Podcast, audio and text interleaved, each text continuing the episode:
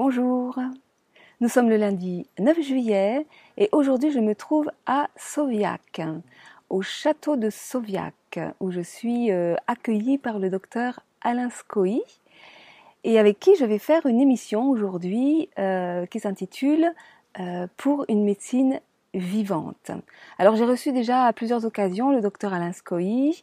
Euh, et là aujourd'hui, euh, l'intention de cette émission, euh, c'est de, reprendre un petit peu en six grands chapitres bah, son approche globale, holistique, euh, suite à laquelle euh, il vous propose une, une formation, c'est une formation grand public, accessible à tous, euh, autour de la, de la psychomatique et de, du décodage biologique des maladies, comprendre le sens de nos maladies.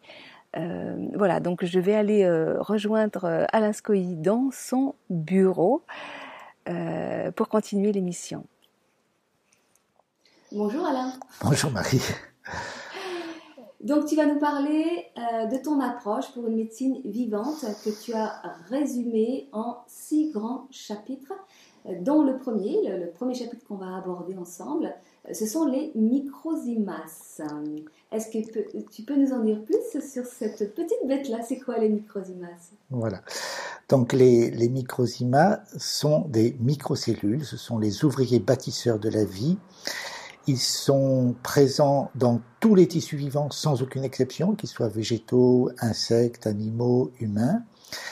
Euh, il faut savoir que M. Pasteur au XIXe siècle avait euh, imaginé que les maladies étaient provoquées par des bactéries étrangères qui venaient agresser notre organisme, qu'il y avait donc un système immunitaire qu'il fallait euh, stimuler par les vaccins ou par euh, divers procédés pour pouvoir guérir des maladies. Mais Pasteur a reconnu sur son lit de mort qu'il s'était trompé et que ça n'avait absolument aucun sens. Et en fait, il a reconnu que le terrain était beaucoup plus important que ces bactéries. Eh bien, il n'a pas été plus loin dans ses confessions parce qu'il ne pouvait pas accepter les travaux du professeur Antoine Béchamp, un immense savant du XIXe siècle, et le professeur Antoine Béchamp a travaillé pendant plus de 40 ans sur la réalité de la vie à l'échelle microscopique. Il a travaillé de manière rigoureusement scientifique en répétant ses expériences chaque fois plus de 100 fois avant de s'autoriser euh, une déduction et une conclusion qu'il publiait à l'Académie des sciences à l'époque. Euh, et il a pu démontrer de manière rigoureusement scientifique, vérifiable, reproductible, que à la base de la vie, il y avait une microcellule qu'il a appelée le microsima. Alors, cette microcellule mesure entre 30 et 60 nanomètres de diamètre en général. C'est cette microcellule qui synthétise les enzymes ou zimas, on appelait ça des zimas à l'époque, c'est pour ça que Péchamp les a baptisés microzimas.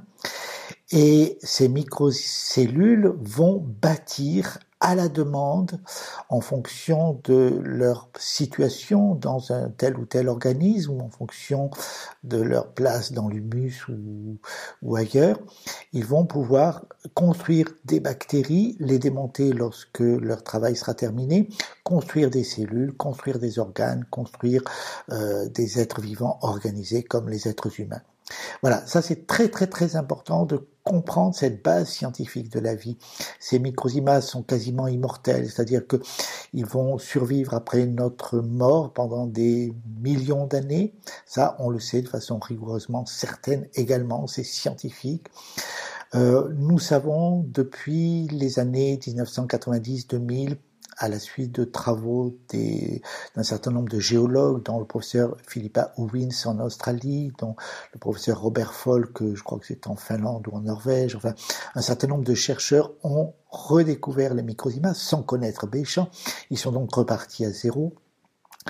Et par contre, ils ont pu, avec les moyens microscopiques modernes, et en particulier la microscopie électronique, ils ont pu démontrer qu'il y avait au cœur de chacune de ces microcellules un cristal de silicium. Et voilà, donc tout ceci remet en cause toutes les bases microscopiques de la médecine officielle d'aujourd'hui. Euh, ça ne veut pas dire que tout est faux et qu'il faut jeter le bébé avec l'eau du bain, mais il faut vraiment tout repenser. La guerre bactériologique n'existe pas, le système immunitaire n'existe pas parce qu'il n'y a pas de guerre justement, donc il n'y a pas besoin d'armée défensive. Les globules blancs que, que l'on considère comme des éléments de cette guerre bactériologique sont en fait des transporteurs de microsima et de vitamines. Ils les transportent là où l'organisme en a besoin. Et c'est pour ça qu'ils ont des formes différentes selon qu'ils sont destinés à aller au niveau des muqueuses ou de la peau, selon qu'ils sont destinés à aller au niveau de tel ou tel organe, ils vont avoir des morphologies différentes. Mais à l'origine, on les appelait les granulocytes parce qu'ils sont remplis de ces microsima et on les voit grouiller à l'intérieur de leur cytoplasme. C'est absolument merveilleux. On peut également observer au microscope à fond noir que les cellules n'ont pas de vie propre, qu'elles sont bâties par les microzymas et lorsque la cellule arrive en fin de vie, les microzymas qui constituent la paroi de cette cellule vont se séparer et ils pourront donc faire autre chose et construire d'autres cellules neuves à d'autres endroits et tout ceci est extrêmement important. Nous savons également, et ça Béchamp a pu le démontrer de manière rigoureuse, que ces mycosymas synthétisent les enzymes ou zymases. Ce sont eux qui les synthétisent et ces enzymes ou zymases permettent toutes les réactions chimiques qui sont à l'origine des, des, des, des, métabolismes de la vie, de la respiration, de, de la de, la combustion, de, de, tout ce qui permet à la vie organisée d'exister, de s'épanouir, etc. Donc c'est extrêmement important de comprendre ce, ce rôle fondamental du microzyma. Alors, qu'en est-il de l'ADN Est-ce que le microzyma contient de l'ADN ou pas? Alors, euh, d'abord, ce qu'il faut savoir, c'est que l'ADN, on, ne l'a jamais vu au sens objective. Toutes les images que vous trouverez sont des images de synthèse ou bien ce sont des images de diffraction des rayons X. Mais on n'a jamais vu l'ADN en tant que tel, on ne sait pas donc euh, de manière rigoureuse quelle est sa structure, même si on a fait des tas de calculs pour euh, qui sont des calculs algébriques, géométriques ou peu, importe pour pour essayer d'en déterminer euh, la, cartographie. Voilà. Donc à mon avis, l'ADN et l'ARN sont simplement les chaînes de montage de nos métabolites et ils n'ont pas de rôle direct dans la transmission des caractères génétiques héréditaires. Je pense que, en fait, ce rôle est au cœur du microzyma. Et comment ce microzyma va pouvoir lire, transmettre et, et, mettre en œuvre ce, capital génétique qui nous est propre, eh bien, je pense que c'est justement parce que on a repéré au cœur de chaque microzyma ce cristal de silicium et que ce cristal de silicium doit être capable probablement de décoder, de lire les informations génétiques héréditaires qui se situent euh, à l'intérieur de l'eau environnante qui est indissociable de la vie, où qu'elle soit et à quelque niveau que ce soit. Voilà, je pense que c'est comme ça qu'on peut envisager les choses, grosso modo, par rapport au microzyma. Alors le problème des microzymas par rapport à notre science médicale d'aujourd'hui, c'est que euh, selon Pasteur, ils n'existent pas, donc euh, on sait qu'on ne peut les voir qu'avec un grossissement d'au moins 700 depuis l'époque de Pasteur et de Béchamp. Donc Pasteur recommandait de ne jamais dépasser un grossissement de 400. Ça, nous savons tous qu'il est, il n'y a pas pire aveugle que celui qui ne veut pas voir. Voilà, donc on ne les voit qu'à partir d'un grossissement de 700, voire 1000. Et par contre, on les voit remarquablement bien si on utilise la technique du fond noir. Donc là, on va observer des petites granulations qui vont tourbillonner dans tous les sens et, qui sont animées de ce qu'on appelle le mouvement brownien. Et ce sont ces petites granulations qu'on retrouve dans le plasma sanguin, par exemple, mais qu'on retrouve absolument partout, qui vont mettre en œuvre la vie à tous les niveaux de l'organisme. Donc ça, c'est important. Donc euh, je vais vous montrer, si vous voulez, un tout petit film pour euh, vous permettre euh, de vous faire une idée. Donc ce petit film, vous voyez des rouleaux de globules rouges. Les globules rouges sont des cellules aplaties. qui, justement parce qu'elles sont aplaties, ont un, des champs magnétiques qui leur permettent de se coller les unes contre les autres pour former ces rouleaux. Et puis, entre ces rouleaux de globules, vous voyez tous ces petits points qui sautillent, qui tourbillonnent partout, et qui sont donc les microzymas. Voilà, donc ça c'est vraiment important de bien prendre conscience euh, de cette réalité.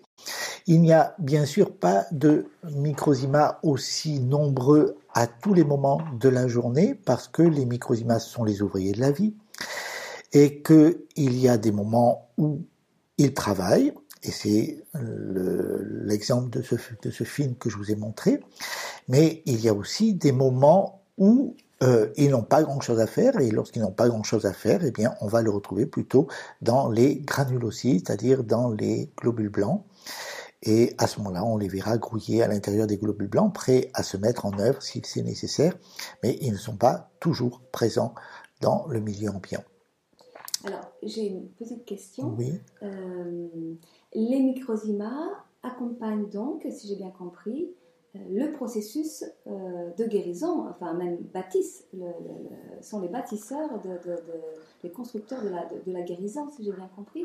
Est-ce que dans l'approche de la médecine traditionnelle, où euh, justement on va, on confond donc les microzymas avec des virus ou des bactéries qu'on va chercher à détruire, est-ce que dans les traitements qu'on propose en médecine classique, il y a donc pour le coup une destruction de ces microzymas Absolument. Donc oui, c'est les, les sont véritablement les bâtisseurs de la vie. Donc ils bâtissent les cellules, qu'elles soient normales ou cancéreuses, on le verra. Euh, ils les démontent lorsqu'il n'y en a plus besoin. Il n'y a aucun problème, ils en sont parfaitement capables. Dans certains cas, pour pouvoir les démonter, ils se mettent à plusieurs. Et pour cela, ils construisent ce qu'on appelle les bactéries, les bacilles, les coques, etc. Et il est clair que au lieu de les contrer avec des antibiotiques qui les tuent ou avec des chimiothérapies qui les détruisent et qui vous détruisent en même temps, euh, eh bien, il est beaucoup plus intelligent de les aider à faire leur travail en leur fournissant des vitamines dont nous parlerons tout à l'heure. Hein. Donc ça, c'est clair.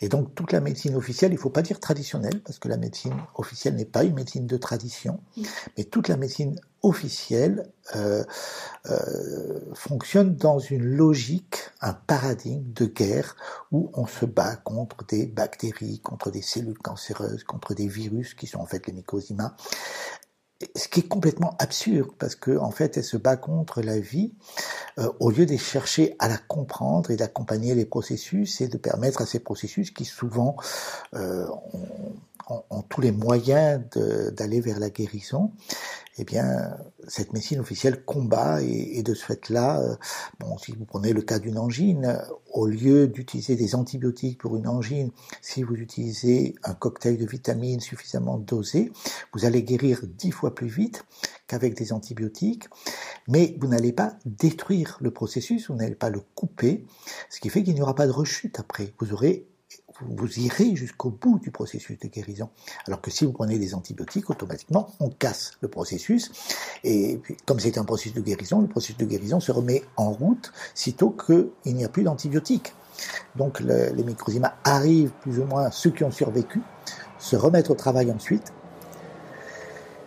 Et de ce fait-là, ben, il y a ce qu'on appelle la fameuse rechute. Et voilà. Et puis aussi, si vous prenez le cas du cancer, euh, c'est un peu la même chose. Hein. Bon, euh, je suis confronté, par exemple, en ce moment, à une personne qui euh, a fait un dépistage du sein et puis a trouvé un nodule dans son sein et qui va rentrer dans le processus officiel de chirurgie, chimiothérapie, radiothérapie, plus ou moins reconstruction et tout ça. Alors, c'est assez dramatique parce que en fait le dépistage euh, euh sur 1000 sur, sur 1000 personnes dépistées, ils trouvent 14 cancers selon le, le, le Conseil des gynécologues de France. Euh, sur ces 14 cancers, il y en a que 4 qui sont de vrais cancers, donc cette femme risque de partir dans un processus euh, de mort euh, où elle pourrait perdre la vie euh, stupidement quelque part alors que peut-être elle n'a rien. Et il faut bien comprendre ce processus de guerre perpétuelle de, cette médecine, et c'est vraiment dommage qu'il y ait toujours ça à la clé de, du fonctionnement de cette médecine. Il faudrait pouvoir vraiment euh, entrer en communication avec ces gens-là, s'ils acceptent d'ouvrir leurs yeux, leur cœur et leurs oreilles, et essayer de collaborer pour progressivement arriver à une médecine un peu plus intelligente, quoi. Voilà.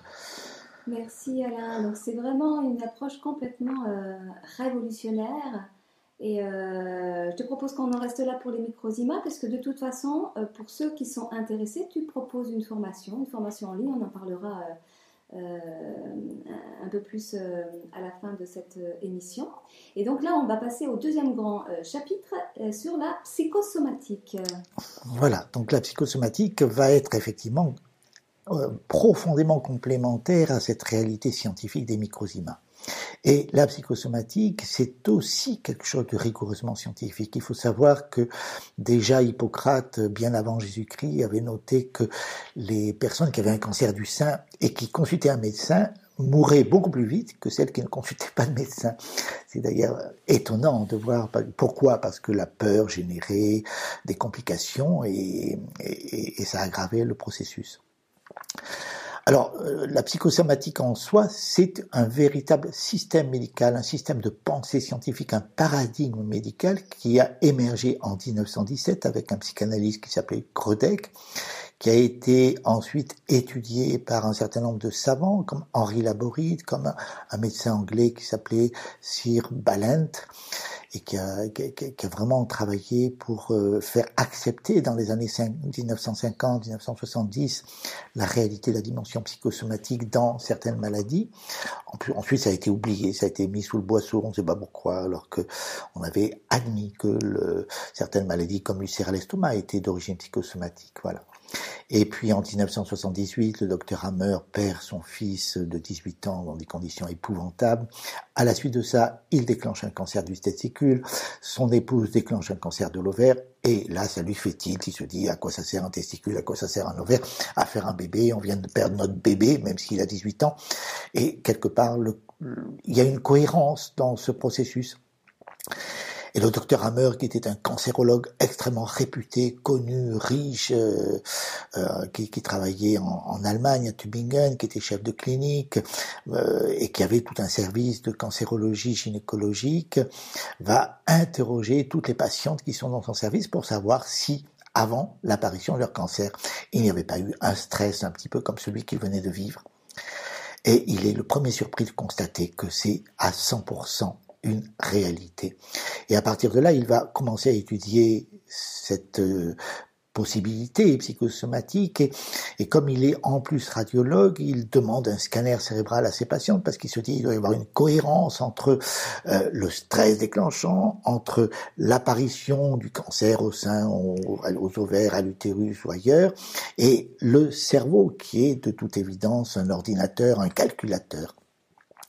Et c'est ainsi qu'il va pouvoir repérer dans le cerveau en fonction du type de cancer euh, euh, diagnostiqué, une zone du cerveau qui est vraiment spécifique de ce type de cancer et qui a une morphologie particulière et qui va être capable de retrouver euh, et il, sera capable de faire des diagnostics tout à fait extraordinaires et, et, et, de raconter la vie des gens rien que sur la lecture des scanners. Et ça c'est tout à fait étonnant les scanners cérébraux donc c'est une forme de dépistage aussi quelque part, il ne faut pas forcément en abuser, mais c'est quand même intéressant de savoir qu'il y a une corrélation entre le stress psychologique qui a été à l'origine du processus cancéreux, le cancer lui-même et euh, la, zone de contrôle du cerveau.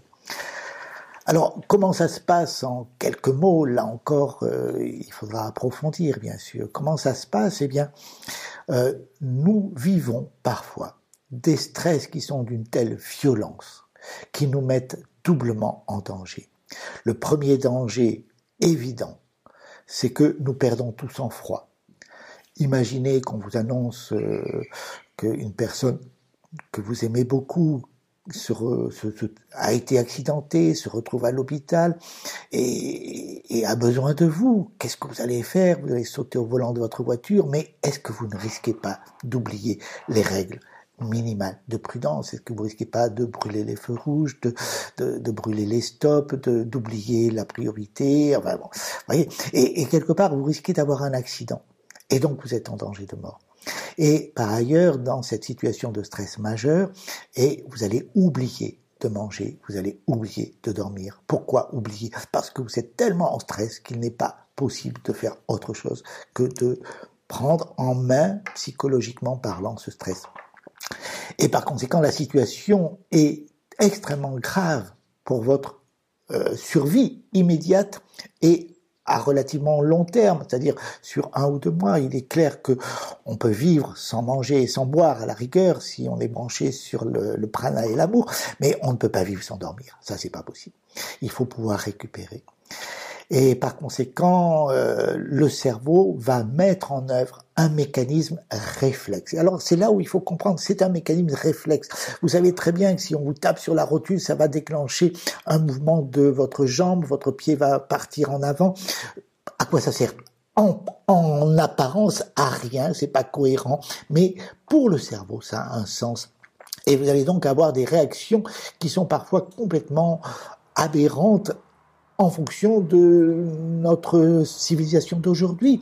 Imaginez, je vous donne simplement l'exemple de Monsieur Pasteur, Monsieur Pasteur qui était un quelque part qui n'était pas vraiment efficace, même euh, c'était un travailleur acharné, il passait son temps à lire les, les résultats des travaux de ses confrères et se les approprier. Bon, ça c'était c'était sa caractéristique essentielle. Donc euh, il a prétendu avoir fait plein de découvertes alors qu'il n'en a fait strictement aucune, sinon la pub. Oui, ça il était très fort en publicité.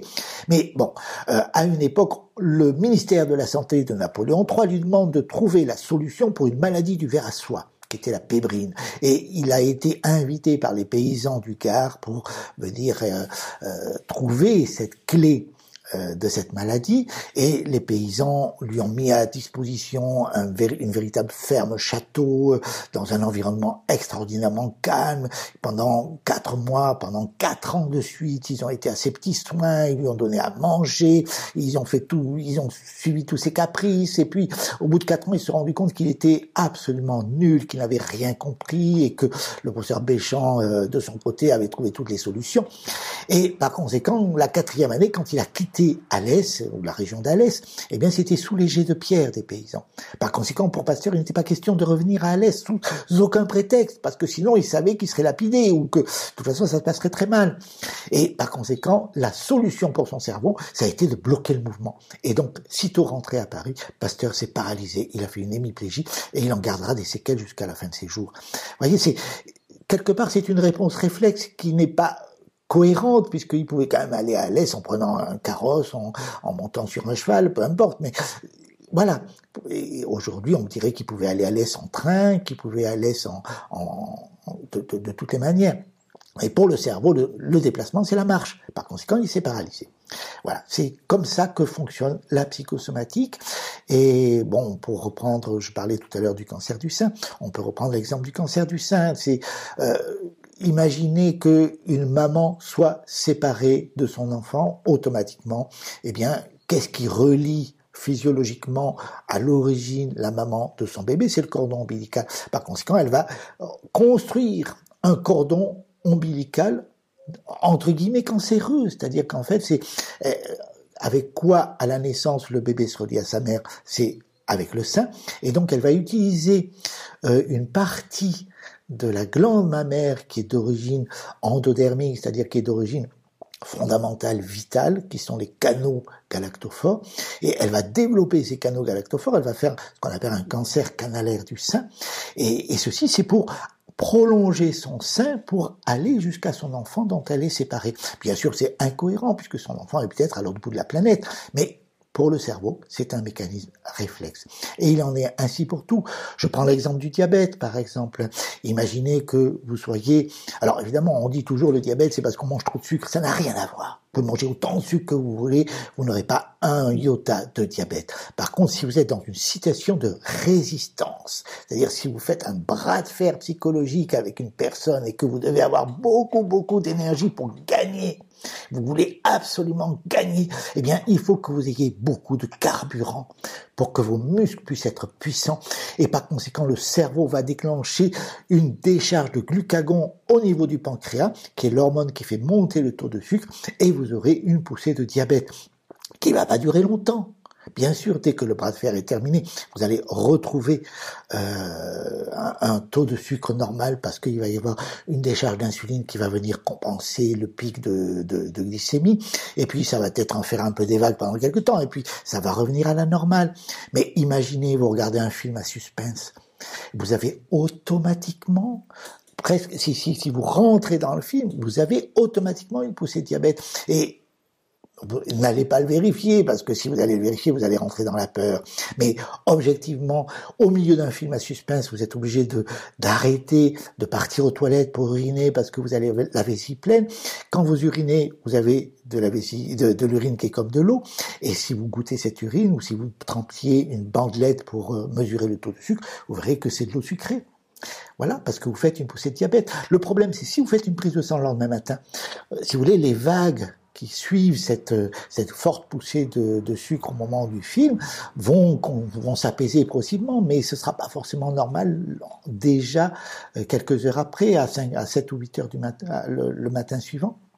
Et par conséquent, on risque de vous dire que vous avez du diabète. Et à ce moment-là, la médecine officielle, avec son système, automatiquement, où il faut contrer, il faut faire la guerre par principe, la médecine officielle va vous prescrire des remèdes pour faire tomber le taux de sucre. Comme vous avez besoin de sucre, votre cerveau va ordonner de remonter le taux de sucre en déclenchant une décharge de glucagon. Et vous allez chroniciser le diabète et ça devient la catastrophe. Voilà. Mais ce qui veut dire aussi que, euh, dans ta logique, c'est que les personnes qui ont véritablement un diabète euh, permanent, ce sont des gens qui sont euh, dans une espèce de, relation de bras de fer avec, euh, avec la vie, avec une situation. Avec le traitement. Non, mais à la base, c'est-à-dire. Euh, à l'origine, c'est un bras de fer avec une situation concrète. Hein. C'est souvent des conflits à un tel, à, la maman, ou en général, c'est souvent lié à l'alimentation. Ça peut être souvent lié à la mère, mais pas forcément. Donc, quelle que soit la situation de bras de fer, et puis ensuite, c'est auto-entretenu par le traitement et vous faites un bras de fer avec le traitement qu'on vous inflige. Et plus vous faites le bras de fer, plus votre taux de sucre monte, plus votre taux de sucre monte, plus le traitement euh, qui, qui, qui n'est pas cohérent parce qu'ils n'ont pas compris quelle en est l'origine, euh, plus le traitement va augmenter, plus votre diabète va augmenter, et ainsi de suite. Et, et on rentre dans un cercle vicieux et on rend les choses chroniques et, et soi-disant incurables, alors que n'importe quel diabétique pourrait guérir s'il arrivait à remettre en conscience le stress qui est à l'origine de son diabète et faire un travail de guérison. Et le travail de guérison, alors là c'est complexe, qui sous-entend donc euh, de revenir sur l'émotion stressante du départ, d'en faire le deuil, d'arriver de, jusqu'au pardon, donc d'extirper l'émotion de, de, de, sa psyché. Enfin bon, tout, tout ça c'est complexe, quoi. Hein. Voilà. C'est pour ça d'ailleurs que euh, tu proposes une, une formation en ligne qui va démarrer euh, à la rentrée. Euh, et qui, euh, qui permettra au grand public d'accéder à cette connaissance euh, essentielle.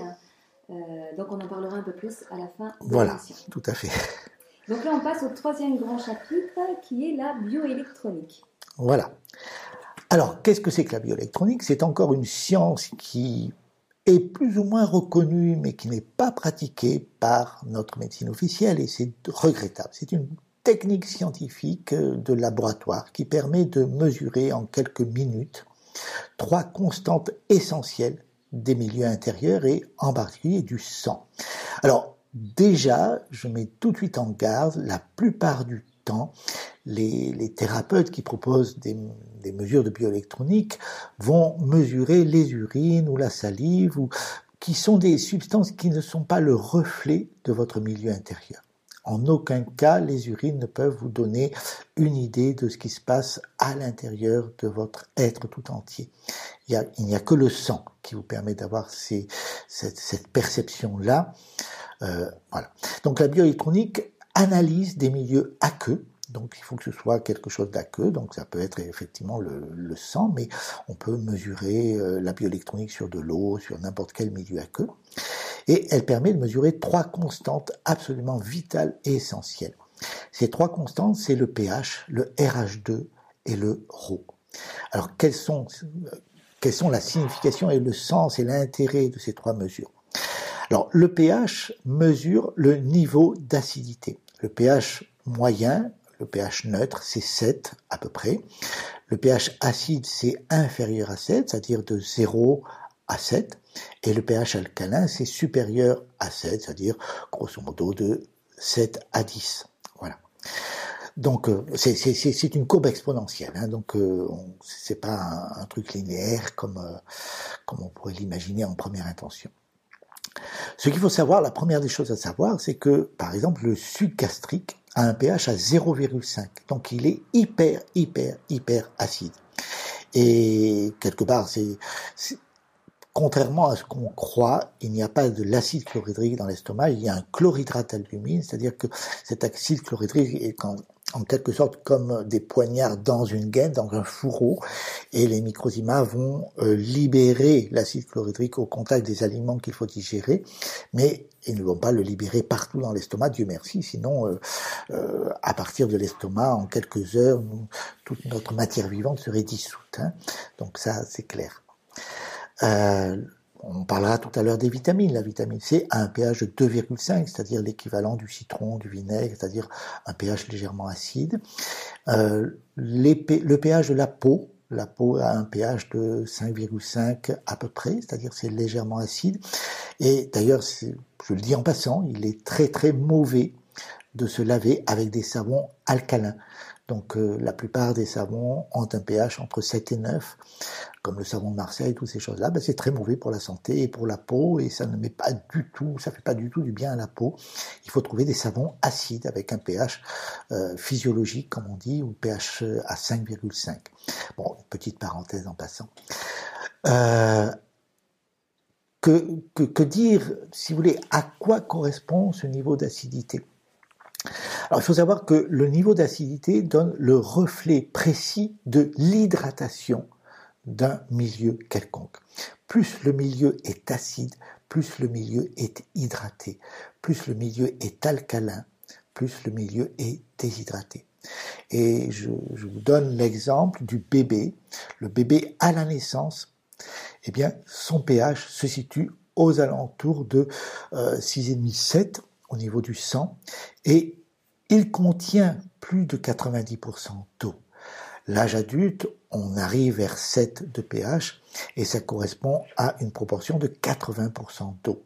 Le vieillard, en fin de vie, a un pH qui s'alcalinise franchement et là, on arrive à des taux entre 65 et 70% d'eau. Euh, donc, vous voyez, le, le pH nous donne le reflet précis de l'hydratation de votre milieu intérieur et c'est donc une notion extrêmement intéressante, extrêmement importante qui va vous permettre de, de, de, savoir si vous êtes déshydraté ou si vous allez vers la vieillesse. Et c'est pour ça que le, tous les aliments en principe sont acides sans aucune exception. Euh, à moins que vous considériez que l'eau de Vichy est un aliment. Mais l'eau de Vichy n'est pas un aliment en soi. Hein. Le bicarbonate et tout ça ne sont pas des aliments. Alors pourquoi parle-t-on euh, d'équilibre acido-basique? C'est quoi cette histoire? Alors, si vous voulez, ça, ça fait partie des modes aujourd'hui. Euh, qui, malheureusement n'ont pas beaucoup de fondements scientifiques objectifs parce que euh, votre cerveau est totalement maître de la situation de votre milieu intérieur, où il faut bien sûr lui fournir les ingrédients dont il a besoin pour réguler ce pH, et, si vous lui fournissez le minimum nécessaire, il va se débrouiller. C'est-à-dire qu'il dispose des poumons, il dispose des reins, il dispose de la peau, il dispose des matières fécales pour réguler votre pH là où il doit être. Donc à la limite, peu importe que vous buviez de l'eau de Vichy hyperalcaline, que, que vous mangiez des aliments plus ou moins acides, ça va seulement éventuellement euh, donner des petites impulsions, mais le résultat final, ce sera votre cerveau qui en décidera, et vous aurez beau euh, mm, consommer des litres et des litres d'eau de Vichy, vous ne serez pas plus alcalin, vous éliminerez le bicarbonate dans les urines, et c'est tout. Et donc ça ne change pas grand-chose à la, à la réalité qui est décidée par votre cerveau et qui correspond à votre à votre être profond et qui correspond. Alors, la, seule chose qui, qui, peut réellement modifier le pH de ce milieu intérieur, ce sont les vitamines, parce que les vitamines vont permettre au microsima quelque part de se régénérer, et donc ça va vous ramener en profondeur vers une situation de jeunesse, donc d'hyperhydratation, de pas d'hyper, mais de réhydratation et donc de rajeunissement. Donc ça c'est clair et on a pu l'observer, toutes les personnes qui consomment 10 grammes de vitamine C par jour sous forme d'acide L-ascorbique, au bout de quelques années, récupèrent une dizaine d'années euh, au niveau euh, fatigue, euh, apparence, etc., etc. Donc c'est quand même très intéressant. C'est pour ça qu'on me dit sans arrêt que je, que, que je rajeunis, que je ne fais pas Voilà. Mais en fait, quand même, euh, j'entends dire euh, depuis, cela depuis des années que il est important d'avoir un équilibre acido-basique, qu'un un corps trop acide est un corps qui ne va pas bien, alors que pour toi, euh, l'acidité mesure le taux d'hydratation. Et, et, le rajeunissement. Alors, si vous voulez, il y a une erreur d'interprétation qui est faite très fréquemment. Et, ça, c'est, on revient sur la psychosomatique. Il faut savoir que lorsque vous avez un, stress violent, comme je l'expliquais tout à l'heure en psychosomatique, automatiquement, vous allez vous déshydrater. Et donc, vous allez devenir très alcalin. Et ça, si vous voulez, le processus cancéreux s'accompagne d'un vieillissement évident. Et, et, ceci aussi longtemps que va durer le stress ou que va durer le processus cancéreux. Et puis un jour, le stress disparaît, soit parce que vous l'avez géré, digéré au niveau psychologique et spirituel, soit parce que le stress a disparu, carrément. Et dans ce cas-là, le cerveau donne l'ordre de guérir. Et si vous aviez une tumeur, par exemple, le cerveau va donner l'ordre de démonter la tumeur. Et là, vous rentrez dans ce qu'on appelle la maladie le mal a été dit et le cerveau donne l'ordre au microsima de démonter la tumeur, de reconstruire les caries, de, remettre les choses en ordre. Et pendant cette phase de maladie, eh bien, vous allez revenir vers un état acide, relativement. Et, et alors, si vous voulez, la confusion qui est faite dans l'esprit de beaucoup, c'est que cet état de maladie, c'est celui où vous consultez. Parce que dans, le processus de cancer, la plupart du temps, on ne s'en rend même pas compte. Et on ne consulte que dans la phase où on est en phase de réparation. Et cet état de maladie s'accompagne d'inflammation, s'accompagne de douleur, s'accompagne de malaise, de fatigue, etc. Et c'est là où on consulte. Et là, effectivement, vous êtes reparti sur un milieu acide puisque vous êtes en train de guérir. Et c'est pour ça qu'il y a toutes ces controverses autour du... il faut pas trop se mettre Martel en tête par rapport à ça, parce que c'est le cerveau qui va décider. Et c'est lui qui aura le dernier mot par rapport à tout ça. Alors, on continue sur la bioélectronique. Donc, euh, Alors, il y a deux autres constantes, oui, très importantes. Il y a le RH2. Alors, grosso modo, le RH2, c'est la jauge de carburant de votre organisme. Bien sûr, vos microsiments ont besoin de carburant pour travailler. On peut, si vous voulez faire prendre la comparaison que ce serait un moteur, il serait des moteurs à hydrogène. Ils ont, ils ont besoin d'un euh, certain nombre de molécules d'hydrogène pour pouvoir carburer. Eh bien, le RH2 vous donne la concentration en carburant. On, peut aller très vite. Hein. Alors, théoriquement, euh, plus la journée avance, plus vos réserves vont diminuer. Donc le matin, vous avez un RH2 élevé. À mesure que vous avancez dans la journée, ce RH2 va diminuer progressivement. Et puis, normalement, vous devez faire un repas le soir. C'est la physiologie qui le veut. C'est pas, c'est pas une histoire de mode ou n'importe quoi. C'est comme ça, physiologiquement parlant. Le repas doit être fait le soir parce que on ne peut pas en même temps euh, manger, digérer et travailler. On peut pas tout faire en même temps. Et le corps fonctionne normalement physiologiquement comme ça, en tout cas pour les adultes. Et par conséquent, vous mangez le soir et le soir, vous allez réingérer des aliments qui vont être transformés en hydrogène, donc en carburant pour nos microzymas, en sucre d'abord, puis ensuite en hydrogène, etc., etc. Voilà. Et, et donc, par conséquent, le soir, vous avez un RH2 effondré et le matin, les microzymas auront assimilé euh, le, euh, votre repas du soir et on, refait le plein de vos réservoirs. Et donc le matin, vous avez reconflé votre RH2. Donc il y a des fluctuations physiologiques sur 24 heures, c'est tout à fait logique. Voilà pour le RH2. Ensuite, vous avez la troisième constante en bioélectronique qu'on peut donc également euh, visualiser très rapidement, c'est le Rho, ce qu'on appelle Rho, petit r, petit o. Le Rho, c'est la résistance du milieu au passage du courant électrique. Et il faut savoir que plus le milieu est pur, plus l'euro est élevé. Si vous prenez par exemple de l'eau du Mont Roucous ou de l'eau distillée, eh bien vous mettez deux fils électriques euh, euh, connectés bien sûr, euh, ou une ampoule électrique brisée par exemple branchée sur le courant. Vous plongez cette ampoule électrique dans un récipient rempli d'eau du Mont Roucous ou d'eau distillée, il ne se passe rien. Il n'y a pas de courju. Mais faites ça avec l'eau du robinet, vous verrez que instantanément vous, allez faire sauter les plans, vous aurez vous disjoncter euh, parce que ça fait courju, parce que le courant passe. Voilà. Donc le RO nous permet de savoir très rapidement si le milieu est pur ou s'il est pollué. Alors, quelles sont les pollutions les plus graves? Bien sûr, ce sont les métaux lourds.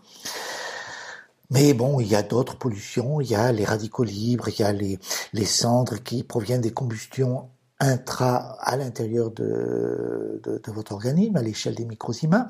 Euh, voilà, il y a, y, y a, plein de choses qui vont polluer votre organisme. Et là, c'est pareil, le matin, vous avez un milieu qui, normalement, si vous avez consommé avec votre souper un minimum de vitamines, ou dans votre journée un minimum de vitamines, Normalement, le matin, vous avez une résistivité qui est relativement élevée, et plus vous avancez dans la journée, plus vous vous polluez, plus votre résistivité va descendre.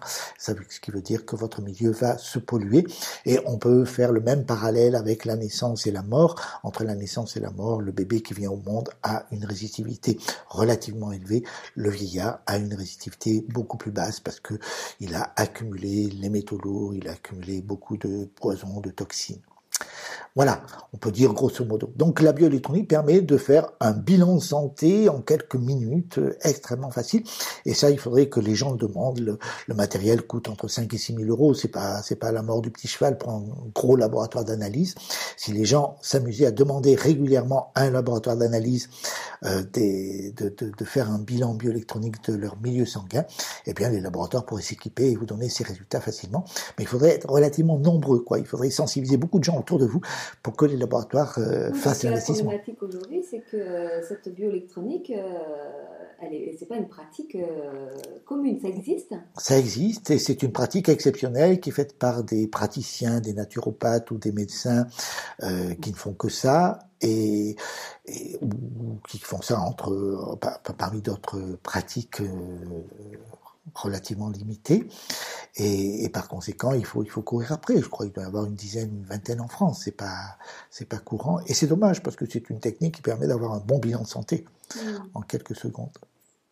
Voilà, et puis ça permet de, toujours pareil, en lien avec la bioélectronique et en lien, en lien avec la psychosomatique, de voir où est-ce que vous en êtes. Par exemple, on peut très bien savoir si vous êtes en phase de cancer actif ou si vous êtes en phase de maladie, c'est-à-dire de guérison au niveau psychosomatique. Mmh. Ça permet de voir si vos aliments sont bien assimilés ou pas, s'ils sont adéquats, etc. Ça, ça permettrait, mais pour vraiment euh, avoir des résultats intéressants scientifiquement, il faudrait pouvoir faire des analyses très souvent dans la journée sur la même personne pour voir l'évolution.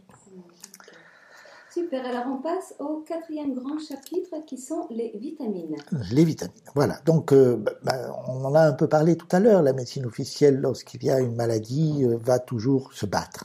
Elle va rentrer dans un processus de guerre au lieu d'accompagner le processus et de comprendre que le processus est intelligent, donc on y reviendra tout à l'heure, c'est, la spiritualité quelque part qui, qui, qui, qui est sous-jacente à tout ça, parce que toute cette médecine est cohérente et elle est un tout et quelque part on, on, essaye de la disséquer, de la décortiquer, mais tout est lié, tout est tout se tient quoi. Hein. Voilà, il faut savoir que euh, qu'on le veuille ou non, l'être humain est carencé en vitamine C parce que il ne sait pas la synthétiser tous les animaux dans le monde entier savent synthétiser la vitamine sauf les primates, les cochons d'Inde, euh, quelques espèces extrêmement particulières. Et les êtres humains font partie des primates, ils ne savent pas synthétiser la vitamine. Alors, très probablement parce qu'à l'origine, ils ont été créés pour vivre en zone équatoriale et pour être frugivores. Mais c'est plus le cas on n'est plus en zone équatoriale ou tropicale et on n'est plus frugivore, donc il faut impérativement se complémenter en vitamine C. Il faut savoir que euh, toute proportion gardée par rapport aux gros mammifères comme les lions, les tigres, qui font à peu près la corpulence d'un être humain, il faudrait consommer en permanence une dizaine de grammes de vitamine C par jour sous forme d'acide L-ascorbique. Alors pourquoi l'acide L-ascorbique? Euh, Alors il faut savoir, contrairement à ce qu'on pense habituellement, ce n'est pas une molécule chimique, c'est pas obtenu par la chimie. L'acide L-ascorbique, c'est du sucre végétal qui est en général tiré du maïs.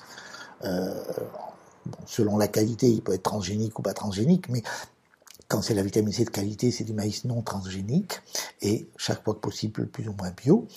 Et donc euh, le sucre extrait de ce maïs est transformé par des microzymas, euh, officiellement par des bactéries, puisque les microzymas n'existe pas dans la science officielle, mais en fait ce sont les enzymes microzymiennes qui vont transformer ces enzymes en acide L-ascorbique. C'est donc une transformation vivante. C'est au niveau vibratoire, l'acide L-ascorbique est aussi puissant et, et, aussi fort sur le plan réénergétisation globale que la vitamine C extrait de la cérola. Ça coûte infiniment moins cher, ça vaut quand même la peine. Et cet acide L-ascorbique a véritablement un effet apaisant. C'est exactement l'effet inverse du café contrairement là aussi à ce qu'on raconte, parce qu'il y a une désinformation complète vis-à-vis de la vitamine C. Donc cette vitamine C a un effet apaisant et elle permet de mieux dormir, d'être plus paisible, de mieux prendre les stress. Donc c'est quelque part la meilleure prévention du cancer, puisque le cancer, c'est une réponse à un stress, on l'a vu, hein, du cancer, des caries, des, des, des, rhumatismes, de toutes ces choses-là, quoi. Donc c'est extrêmement et, et d'ailleurs, sur les paquets, c'est marqué attention au risque de somnolence. Voilà, il faut faire attention, oui, parce que surtout si vous avez de la fatigue accumulée, quand vous commencez une cure de vitamine C et 10 grammes par jour, vous allez vous endormir partout, et donc faites attention, ne conduisez pas euh, après avoir pris la vitamine C. Hein, prenez des précautions, prenez plutôt la vitamine C le soir avant d'aller au lit. Voilà. Donc la vitamine C, c'est le pilier numéro un du triptyque majeur des vitamines. Hein. Voilà, ça, il faut en prendre. Du 1er janvier au 31 décembre, il n'y a pas de pause, c'est tout le temps, tout le temps, tout le temps. Et vous verrez que... Alors évidemment, c'est dramatique, cette complémentation pour l'industrie pharmaceutique. Parce que vous n'avez plus de rhume, vous n'avez plus de bronchite, vous n'avez pratiquement plus rien. Hein, c'est incroyable la différence. Du jour au lendemain, vous n'avez plus jamais besoin d'aller voir le médecin, de consulter, d'antibiotiques, de choses comme ça. Le, la fréquence des cancers diminue. C'est incroyable. Et c'est comme ça. Alors évidemment, c'est saboté. Évidemment, on va vous raconter partout qu'il faut surtout pas, que ça va donner des calculs dans les reins, on va raconter des tas de bêtises. C'est absolument faux. Ça ne risque rien. Sachez qu'on a pu tester jusqu'à une prise de 4 kilos j'ai imaginé des pots de qui un kilo, c'est énorme. 4 kilos par jour ne sont absolument pas nocifs. Je ne sais pas si vous imaginez jusqu'où ça va. Voilà. Alors après, il y a la forme liposomale de vitamine C qui est réputée avoir une plus grande efficacité. Et ça, je crois que ce n'est pas vrai. Ce n'est pas vrai et, euh, euh et c'est important de savoir. En plus, la vitamine C liposomale n'a pas l'effet apaisant. Je pense que là, on se trompe il y a une erreur. Donc préférez toujours, à mon avis, l'acide L-ascorbique. C'est mon avis, je n'ai pas la science infuse, mais pour le, au jour d'aujourd'hui, je pense qu'il ne faut pas utiliser la forme liposomale. Après, le deuxième pilier, ce sont les vitamines du groupe B. Alors B comme Berthe. Hein. Voilà. Alors euh, attention, la vitamine B17 utilisée par certains pour lutter contre le cancer ou certaines maladies graves n'est pas euh, à associer à ces vitamines dont je vous parle. Cette vitamine B17, c'est une chimiothérapie douce, certes, mais qui fabrique du cyanure à l'intérieur de votre organisme, donc il ne faut pas l'utiliser. Donc je vous déconseille formellement d'utiliser la vitamine B17. Par contre, toutes les autres vitamines B, B1, B2, B3, B5, B, B6, B, B8, B9, euh, B12, toutes ces autres vitamines sont absolument essentielles pour la vie et nous constatons jour après jour dans notre pratique euh, qu'il faudrait pouvoir se complémenter en permanence avec ce groupe de vitamine B. Pourquoi? Parce que notre alimentation est de plus en plus carencée du fait des modes de production, des pollutions, même sur du bio. On n'a pas la ration de vitamine B qu'on devrait avoir. Vous prenez par exemple l'exemple de la levure qui contient beaucoup de vitamine B, mais elle ne contient pas certaines qui sont les plus essentielles comme la vitamine B12. Donc je pense qu'il faut se procurer un petit complément permanent, un complexe de vitamine B en permanence du 1er janvier au 31 décembre également. Nous avons mis en place une formule qui est particulièrement adaptée, qui s'appelle le complexe para 16, que vous pouvez obtenir chez Nutrivita, et qui est absolument remarquable voilà, euh, qui est bien dosé. Et avec ce complexe paracèse, il faudrait prendre par exemple deux gélules par jour. Alors ce qui est absolument sidérant, c'est que vous avez un rhume, une infection, une bronchite, quel que soit le processus que vous avez euh, qui, est vraiment un processus de maladie. Si vous prenez deux gélules quatre à cinq fois par jour de ce complexe paracèse, eh bien vous avez l'efficacité d'un antibiotique en apparence, mais en fait une toute autre efficacité puisque vous allez vers une véritable guérison sans risque de rechute, puisque vous donnez à vos microzymas les moyens d'aller au bout du processus de guérison qui est en cours. Et le, la troisième vitamine qu'il faut impérativement prendre en continu, c'est la vitamine E. Alors ça, aujourd'hui, euh, c'est très très difficile. Il faut savoir que la vitamine E de pharmacie, c'est une vitamine de synthèse, et là, elle est toxique, il faut surtout pas l'utiliser. Euh, donc la vitamine E euh, naturelle doit être, il faut s'en procurer, il faut se débrouiller. Aujourd'hui, je il y a guère que Vital Plus et Solgar qui proposent des vitamines E naturelles qui sont correctes. Et à quoi sert la vitamine E? Ben ça sert à la, au bon état de la peau, au bon état du système nerveux central, de la mémoire. Euh, ça sert à, à, la, à la trophicité des articulations, des grosses articulations, tout chaque fois qu'il y a des, capsules synoviales, et ça sert à la, à la bonne euh, santé de l'intérieur des artères et des veines. Donc c'est extrêmement intéressant.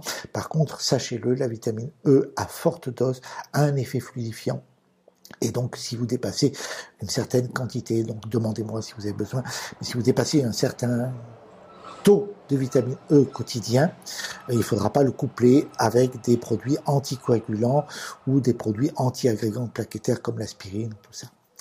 Voilà. Je crois qu'on a fait à peu près le tour des vitamines. Alors, souvent, on nous parle de la vitamine D3. Oui, il faut prendre de la vitamine D3. Si vous habitez au-dessus du méridien de Lyon, il faut prendre à peu près 600 000 unités internationales par, euh, par an. Donc ça, vous pouvez trouver ça sous forme d'ampoule en pharmacie ou sous une forme ou une autre. Elle est correcte, c'est qui est proposée par les, pharmacies. La vitamine A est très importante aussi. On en a rajouté dans le complexe Paracès. Donc ça, c'est il faut savoir, c'est très important pour la vue, mais il y en a dans les carottes, dans les tomates, il y en a dans le beurre, il y en a dans beaucoup de choses. Et puis, euh, un peu en marge des vitamines, il faut savoir qu'il faut prendre de la silice.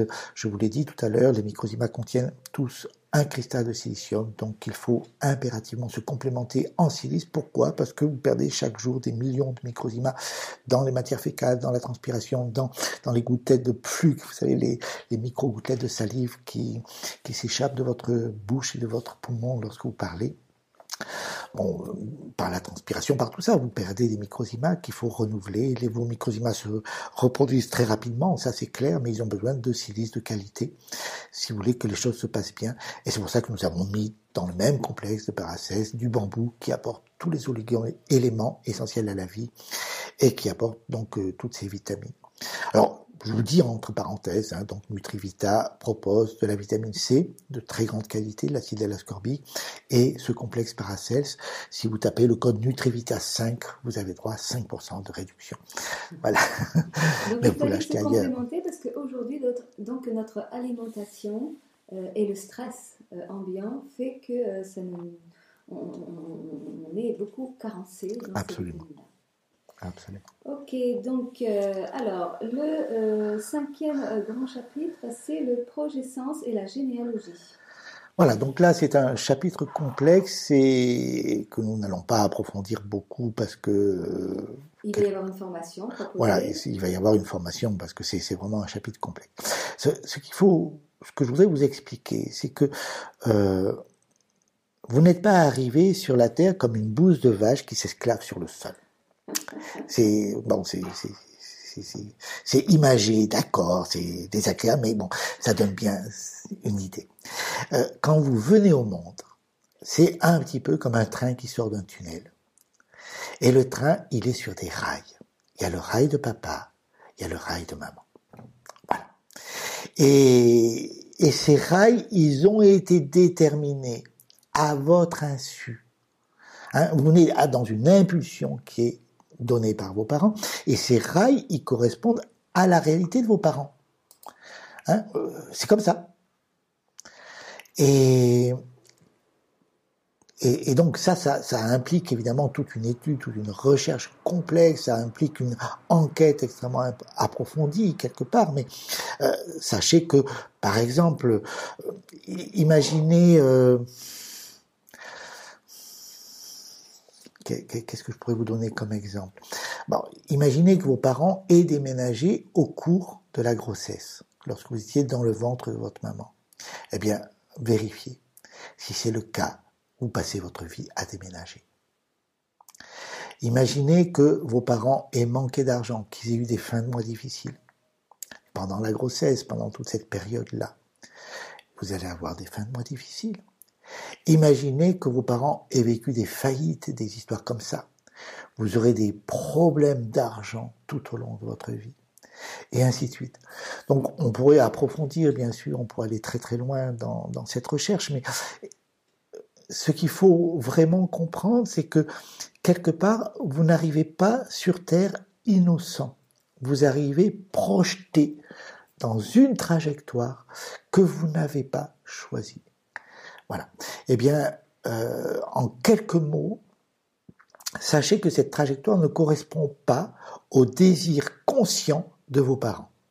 Si c'était le cas, on serait tous beaux, riches, heureux et en bonne santé. En fait, peut-être pas tous, mais au moins euh, la majorité de la population, parce qu'il y a, des gens qui sont pervers, qui font des enfants.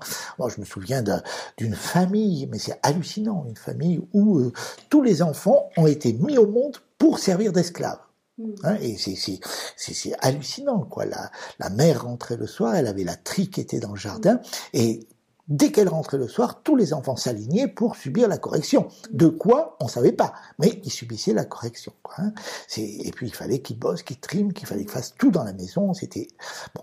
Donc il y, a des gens pervers. Mais la plupart du temps, quand m'aime, on peut penser que quand on met en monde un enfant, on a envie pour lui du bonheur, de l'épanouissement, de tout ça. Eh bien, c'est pas le cas on est bien obligé de constater que ce n'est pas le cas, parce que ça, ce sont des, des, des, des, situations conscientes.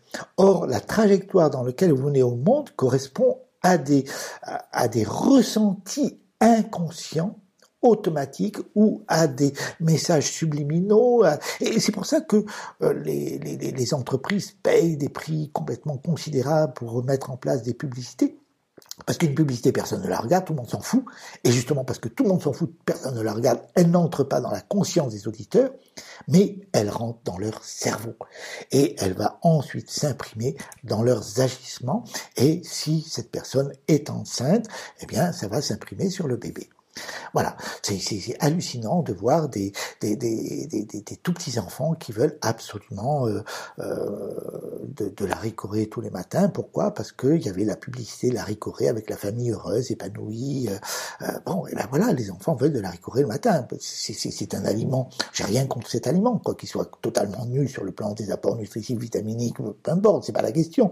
Mais voilà, il faut comprendre que le cerveau fonctionne comme ça. Cette publicité marque et, il est très très important, et ça je voudrais insister là-dessus, extrêmement important de comprendre qu'une femme enceinte, et, et c'est pas seulement pendant le temps de la grossesse, c'est pendant les mois qui précèdent, quand on décide de faire un enfant, et, et, et pendant les, les 18 premiers mois de l'enfant, une maman ne devrait jamais, mais vraiment jamais, regarder la télévision, et elle devrait vraiment filtrer absolument tout ce qui vient encombrer son esprit. C'est pas le moment d'aller regarder des films d'horreur parce que votre bébé va rester dans la peur toute sa vie.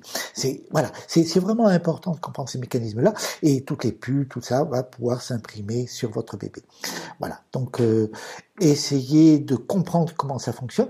Et alors, ce qu'il faut bien comprendre derrière, c'est que vous allez donc impulser votre enfant dans cette trajectoire inconsciente que vous vivez pendant cette période, avant, pendant et dans les mois qui suivent la grossesse. Mais vous-même, vous êtes vous-même parent, vous êtes impulsé dans la trajectoire de vos parents. Et vos parents ont été impulsés dans la trajectoire de leurs parents. Donc il y a une véritable cascade généalogique. Et là, c'est important, si on veut sortir de, de, ce processus et rentrer dans une liberté, eh bien, ce serait extrêmement intéressant et important de faire un travail d'exploration de votre généalogie et de ce qui a pu impacter vos parents pendant que vous étiez dans, dans le ventre de maman et avant et après. Et puis ensuite faire un travail de libération et il y a un petit rituel que je vous expliquerai en long, en large et en travers dans l'atelier correspondant. Toi, tu proposes toute une démarche autour de ce projet Sens et de, de, la, généalogie en complément de tout euh, l'accompagnement euh, que tu fais euh, et que tu as donc décrit jusqu'à présent. Voilà. Donc ça, c'est pour le projet Sens et la généalogie. Et puis, enfin, le dernier chapitre qui est bien la spiritualité et l'amour. Voilà. Donc ça, c'est extrêmement important. Euh, à travers tout ce que nous avons vécu, nous avons vu qu'il y a un certain nombre d'exigences scientifiques, de réalités scientifiques, d'exigences métaboliques, vitaminiques, de, de, de, de, voilà. Mais, mais tout ça, il faut savoir que nous sommes un tout et que, entre autres, nous disposons d'un esprit. Et, et puis peut-être vous pouvez quand même envisager un jour que votre vie sur Terre a un sens et qu'elle va vers quelque part. Et vers quoi? Alors, Bon, vous savez comme moi, il y a des philosophies, il y a des religions, il y a, il y a différentes hypothèses, il y a différents euh, chemins. On peut, on pourrait considérer que quelque part, la vie ce serait euh, une montagne à escalader pour arriver à un sommet. Il y a différentes faces pour pouvoir accéder à ce sommet qui correspondent aux différentes philosophies, aux différentes religions.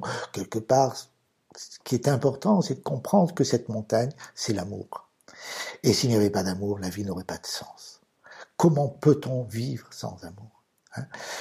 Alors là, c'est extrêmement important de découvrir justement que il y a différentes formes d'amour. Hein on, pourrait encore que c'est pas vraiment de l'amour, mais il y a les narcissiques qui regardent leur nombril et, qui, qui, ne cherchent que leur petit bien-être du moment présent, et ce sont les gens les plus malheureux du monde.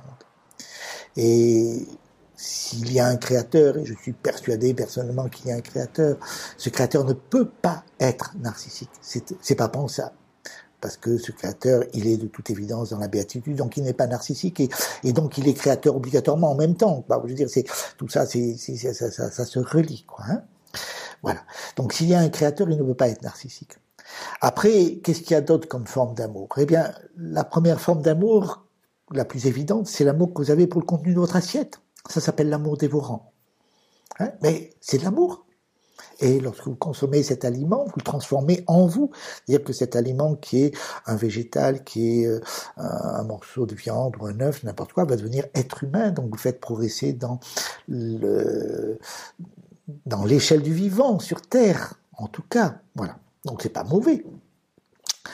Euh, l'amour fusionnel, le bébé, qu'on le veuille ou non, est en fusion avec sa maman. Et il faut savoir que euh, dans, ça c'est important de savoir, dans la conscience du bébé jusqu'à l'âge de 7 mois, il pense faire un avec sa maman. Et puis à 7 mois, il découvre qu'il est distinct de maman. Et lorsqu'il découvre qu'il est distinct de maman, il n'a pas encore découvert la permanence des objets. C'est-à-dire que pendant la, le huitième mois de sa vie, entre 7 et 8 mois, il va être absolument persuadé, chaque fois qu'il n'aura plus maman dans son champ de vision, qu'il est abandonné. Et c'est une situation épouvantable pour lui. Et à cause de cette situation, il risque plus tard dans sa vie de donner cette une coloration d'abandon à tous les stress qu'il va vivre. Et cette coloration d'abandon, eh bien, ça va se traduire par un réflexe psychosomatique du cerveau qui est l'obésité. Voilà, donc chaque fois qu'une personne vit une conflictuelle d'obésité, allez chercher ce qui s'est passé au cours de son huitième mois. En général, la plupart du temps, les gens ne sont pas au courant de cette réalité, de cette crise fondamentale, et ils n'en tiennent pas compte, et c'est dramatique. Il faudrait impérativement, pendant le huitième mois de la vie de l'enfant, tout arrêter pour la maman, et consacrer ce mois à ne s'occuper que de son enfant à ne jamais le laisser pleurer, auquel cas jamais il n'y aura de problème d'obésité au cours de la vie de cet enfant.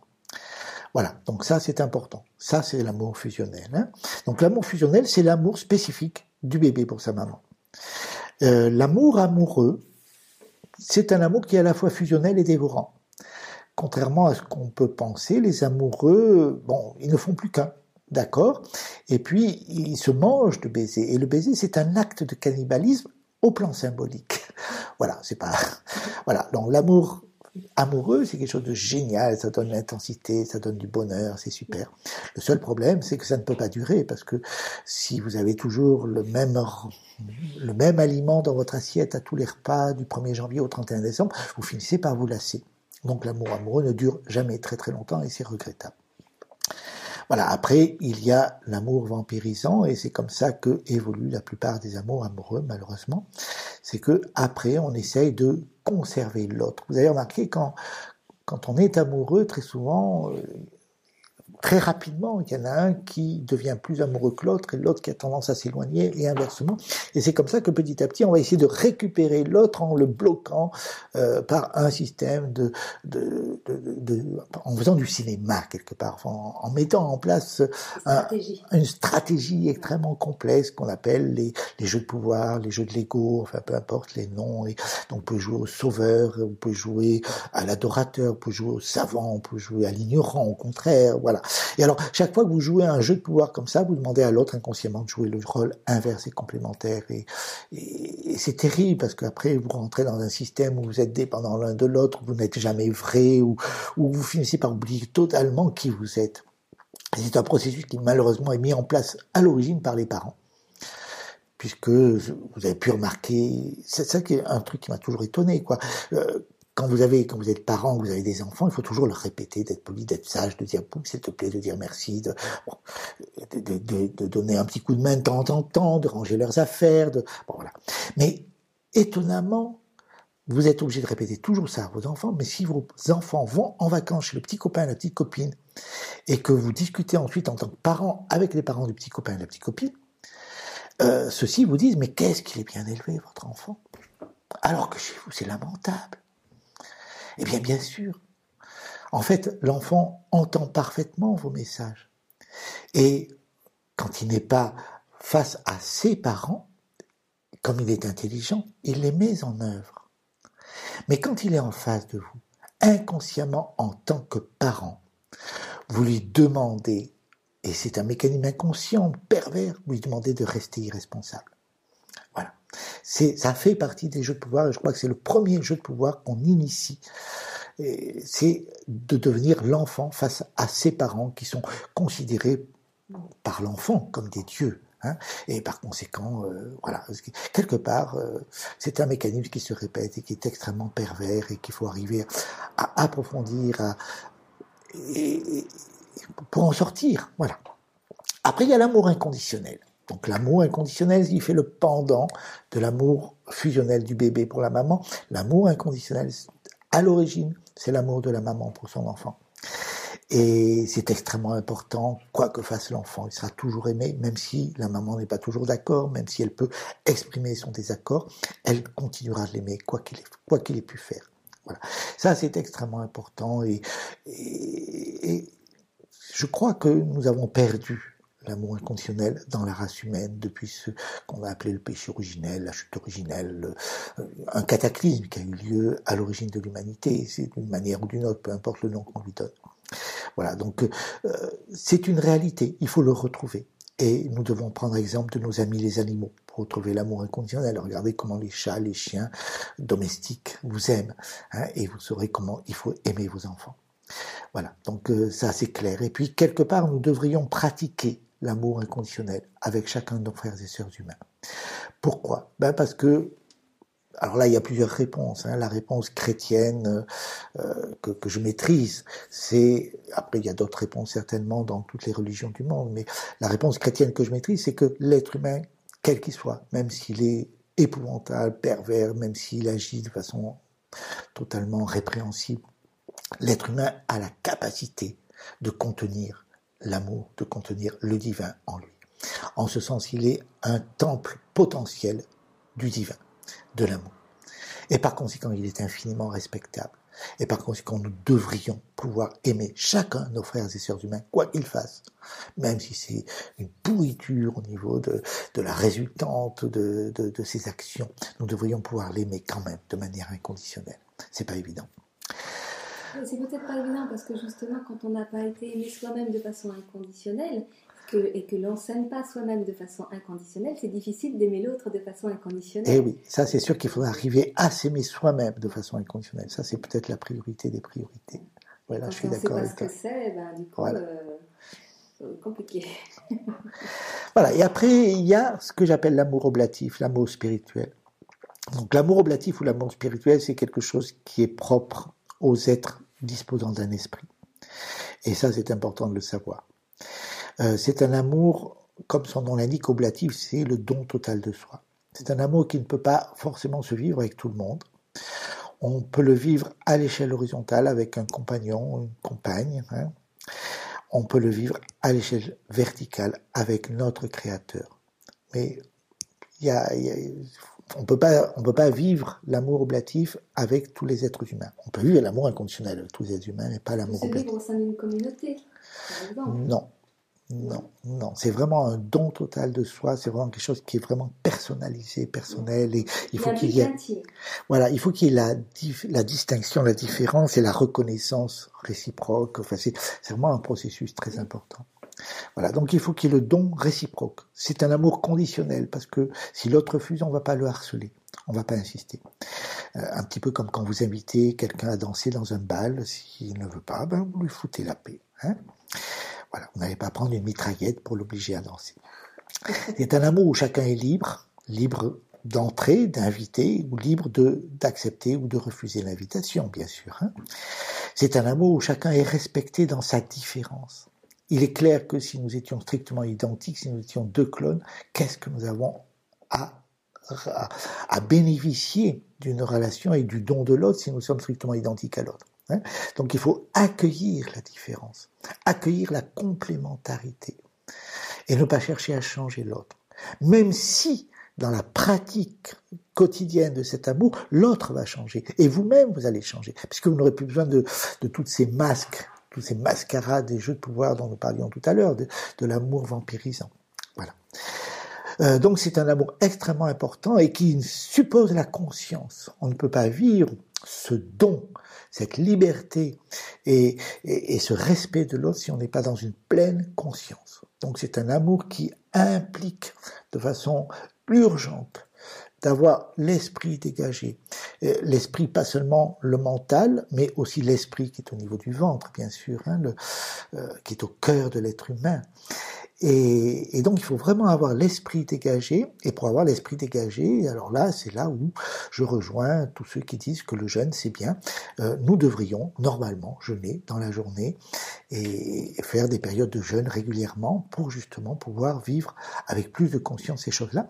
Mais en particulier, il, il serait important de ne pas manger dans la journée pour être en pleine conscience, pour pouvoir accéder au moins pendant la journée à cet amour oblatif, sachant que quand vous dormez, vous ne pouvez pas le vivre parce qu'on ne peut pas se donner consciemment si on dort.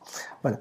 J'aimerais que tu reviennes sur cette notion d'esprit quand tu dis qu'il se situe dans le, dans, le ventre, au niveau du ventre. Est-ce que tu peux nous en dire plus? Ah bah Moi, je me base essentiellement sur les philosophies orientales. Bon, les philosophies orientales, je suis pas du tout, je ne crois pas du tout réincarnation et à, et, à toutes ces choses. Mais bon, après chacun croit et pense ce qu'il veut, c'est pas la question. Mais euh, ce qui est tout à fait certain, c'est que dans tous les sports de combat, euh, qu'ils soient de Chine, du Japon ou n'importe quoi, euh, vous pouvez observer tous ces, tous, ces sportifs de très très haut niveau euh, qui quelque part sont parfois très freluqués, très frêles et qui sont capables de, d'envoyer au tapis des armoires à glace. Eh bien, si vous regardez bien, ces gens, ils ont les pieds légèrement écartés au moment du combat et ils sont concentrés et ils sont centrés sur le hara et, et, ils sont centrés sur leur esprit. Le hara, c'est le centre de gravité du corps, c'est là où se trouve quelque part euh, le cœur de l'être humain, le véritable cœur spirituel de l'être humain. Là, vous avez la pompe qui correspond à la zone des émotions. Mais au niveau du ventre, vous avez l'esprit, et l'esprit, c'est la conscience, c'est l'intelligence intuitive, c'est le, c'est la liberté d'aller à droite ou à gauche. Le cerveau n'est pas libre. Comme je vous disais tout à l'heure, le cerveau, il est dans une trajectoire qui a été impulsée par les parents. Vous pouvez modifier les programmations du cerveau, modifier cette trajectoire, mais le cerveau en lui-même n'a aucune liberté. Hein. Votre liberté, elle est ailleurs, et à mon avis, elle est au niveau du ventre. Et, c'est important, parce que vous savez que sur un ordinateur, si vous appuyez sur la touche A, eh bien, l'ordinateur ne pourra pas faire autrement que faire apparaître la lettre A sur l'écran. Bon, voilà. Et, et il faut, pour pouvoir appuyer sur la lettre A, être à l'extérieur de l'ordinateur. Donc, votre esprit, qui est au niveau du cœur de votre euh, corps, c'est-à-dire au niveau du ventre, votre esprit peut modifier, peut euh, modifier votre trajectoire de vie et vous accorder la liberté et la conscience et toutes ces choses-là. Voilà, je crois qu'on a fait à peu près le tour de, ce que je voulais vous donner comme introduction à cette formation à une médecine vivante. Donc merci Alain pour, euh, pour cette présentation. Et euh, tel que je le, je l'annonçais au début de l'émission, euh, tu vas donc euh, proposer une formation en ligne beaucoup plus approfondie autour de la psychosomatique et le décodage biologique des maladies. Et donc c'est une formation qui va être accessible au grand public. Tout à fait, tout à fait. Et donc qui va se faire en quatre modules, Non, quatre ateliers, quatre ateliers de trois modules, de pardon. trois modules chacun, c'est-à-dire en tout 12 modules. Voilà. Donc il y aura un premier module de trois ateliers où je vais aborder euh, de manière beaucoup plus approfondie la réalité des microzymas, la réalité de la psychosomatique et la réalité du projet sens et de la généalogie. Donc, ça, ce sont que ce sont les bases. les bases fondamentales qui sont indispensables pour aller plus loin. Et ensuite, trois modules. Trois ateliers de trois modules chacun. Oui. Et chaque, euh, chaque, euh, chaque atelier va aborder euh, euh, la, psychosomatique par atelier. Voilà. Donc après, si vous voulez, dans, on va approfondir appareil par appareil. On va voir l'appareil cardiovasculaire, l'appareil pulmonaire, l'appareil rénal, l'appareil hormonal, etc. Et on va passer en revue les principales pathologies, les principales maladies. Et je vais vous donner des clés, ce qu'on appelle de pré-décodage. C'est-à-dire que je vais pas vous donner, je, je vais pas vous permettre de guérir rien qu'avec l'audition de, de, de, de- ces, de ces conférences, mais je vais vous donner les moyens d'aller chercher dans vos mémoires les stress qui ont pu déclencher ces pathologies et c'est donc extrêmement intéressant et important et puis ensuite ça n'empêchera pas de faire un travail d'accompagnement pour avec un thérapeute qui soit suffisamment ouvert pour essayer de comprendre et de guérir hein. voilà Donc Mais- c'est une formation qui permettra euh, au grand public non seulement de mieux comprendre euh, les symptômes et les maladies dont il souffre, mais de pouvoir en comprendre euh, le, le- le mécanisme et de pouvoir utiliser cette approche dans son environnement auprès de ses proches. Euh, et, et- et- en fait, tu proposes aussi une formation beaucoup plus longue et beaucoup plus approfondie pour des professionnels ou des gens qui auraient envie de se professionnaliser, euh, mais là qui est une formation sur deux ans. Voilà, c'est une formation sur deux ans où il faudrait que les gens se déplacent ou que nous nous déplacions dans leur ville, ce qui est possible aussi à condition qu'ils soient suffisamment nombreux, bien sûr. Voilà. Mais donc ces, ces- ces premiers, euh, ces premiers ateliers vont- euh, donnent vraiment les bases et, et- et- et- et- et des repères déjà euh, Voilà, suffisants pour pouvoir se, se- se débrouiller et informer aussi son environnement, ses proches.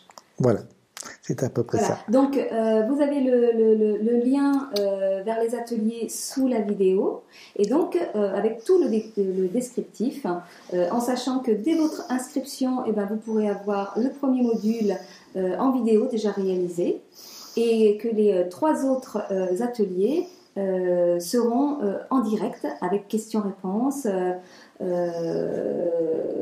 pour permettre à chacun de pouvoir euh, exposer ses problématiques personnelles ou de à fait. pouvoir euh, euh, poser des questions en direct. Voilà, et ben écoute, je te remercie beaucoup Alain et Ben, je te merci à dis toi. donc à très vite. D'accord, Au revoir. au revoir.